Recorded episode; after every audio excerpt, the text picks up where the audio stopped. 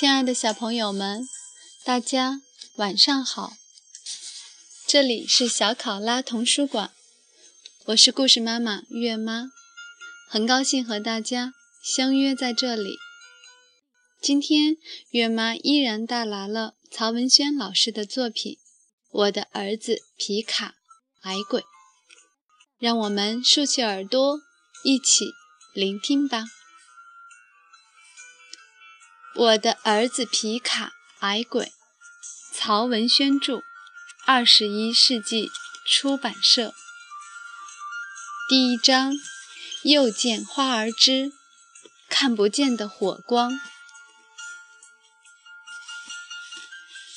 皮卡的暑假刚过一半，花儿家出事了。这天午饭后，爷爷和花儿。去了屋后的池塘边，池塘边有棵特别大的老槐树，枝叶繁茂，形成一大块阴凉地方。加上池塘散发出的清凉，这里变成了爷爷最好的午睡之地。上午。花儿帮爷爷在地里拔了半天杂草，这会儿很累，不一会儿就在爷爷身边睡着了。就在他睡得正香时，他家的屋子着火了。火是从屋里烧起的，也许是烧饭时有火星。落在了柴禾上，一时没有烧起。等爷爷和花儿去了阴凉地，那火星才慢慢的把柴禾烧着。火渐渐变大、变旺，随即升高，烧着了屋顶。大火像被关在囚笼里的困兽，终于冲破屋顶，火头一下探了出来。阳光明亮的，像金水在天空漫流。那火光与阳光一色，即使现在有人正朝花儿家的屋顶看过来，也未必能一下子看到火光。大火迅速在通视着屋子。从窗口冒出的火苗，像无数的在卷动着的饥饿了许久的舌头。太阳是金色的，火光也是金色的，金色与金色混在了一起。在不远处放鸭的周五爷偶然抬头看到了花儿家的屋顶。觉得有点不对头，那屋顶怎么有那么一个大窟窿？定神一看，他终于看到了正在跳动摇曳的大火，心里一惊，手中赶鸭的竹竿掉在了地上，他大叫了一声：“失火了！”但地声却是哑的。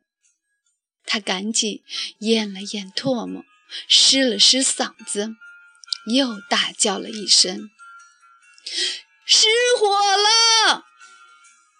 这一声穿破层层暑热，让许多油麻地的人听到了。人们纷纷跑了出来，但却不能立即发现着火的地方，一个个惊恐而又着急地问道。在哪儿？在哪儿？谁家？谁家？一个个乱跑一气，好一阵才终于搞清楚，花儿家的屋子着火了！救火！救火！呼叫声从四面八方响起，在金色的阳光下穿梭、放大、轰鸣。爷爷惊醒了。但他并没有很快看到自家的房子，因为有一片林子挡住了他的视线。他拍了拍花儿：“醒醒，醒醒，不知是谁家着火了。”直到脚步声越来越大，他才忽然想到自家的屋子。当他喘息着跑出林子，看到屋子已在一片火海之中时，他摇晃了几下。如果不是及时的用手扶着一棵树，他就倒下了。人们先是空手奔跑而来，但随即想到这样跑到现场是无用的，便又立即调转头回家取水桶、盆子之类的取水工具。等人们排成一条从河边到花儿家的屋子的长龙，通过木桶、盆子把河里的水传递到火旁。花儿家的屋子已经全都烧着，瓦片在烈火中不住地爆炸，木材中的结巴爆炸时火星四溅，水飞过天空向大火拨去时染成了金色。水落在火上，就听见嗤了一声，随即升起一团青烟。爷爷挣扎着跑过来，几次要扑向大火，被人用力抱住了。花儿傻掉了，站在火光下，两手相握在胸前，身子收缩，眼睛里充满恐惧。无数的孩子在奔跑，他们不知道怎样去扑灭大火。胡乱地将石块、瓦片砸向大火，还有一些孩子抓着脱下的上衣，企图冲上去扑火，被大人们呵斥开了。皮卡和李大国、二大爷几个不知从哪儿各自搞来了一根长长的竹竿，他们一次又一次地冲向大火。然后用竹竿狠劲地向大火劈杀下去。在他们眼中，大火是凶恶的野兽，他们必须冲上去与它厮杀。他们圆瞪的双眼以及满额头的汗珠，在火光下闪闪发亮。大人们不停地阻止他们，不让他们靠近大火，但不一会儿。他们就又冲向大火，大火被竹竿劈开，但瞬间又弥合上了。竹竿打到实处，溅起的火星像金色的虫子在乱飞。花儿一直站在那儿发抖，一位大妈一直站在他身后，并把双臂从他肩上垂挂下去。把两只大手轻轻放在他胸前，将他拢在身边。火终于在一桶桶、一盆盆水的波浇下慢慢熄灭，但已经没有什么意义了。里里外外差不多都已化成灰烬。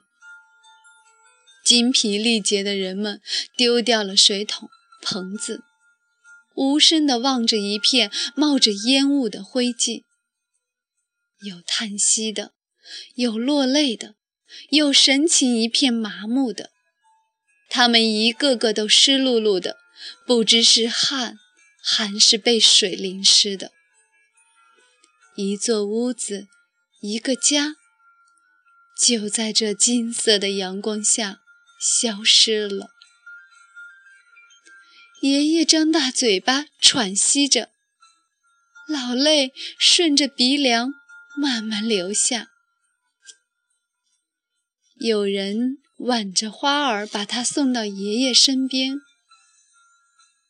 当爷爷颤颤巍巍的手抚摸着花儿的头时，浑浊的泪顿时变粗。人们不住地安慰着他们。爷爷不住地向救火的乡亲表示谢意。人们渐渐散去，一些孩子们还在灰烬四周看着。李大国看到一处角落上灰烬还未熄灭，而且还有要重新燃起火苗的样子。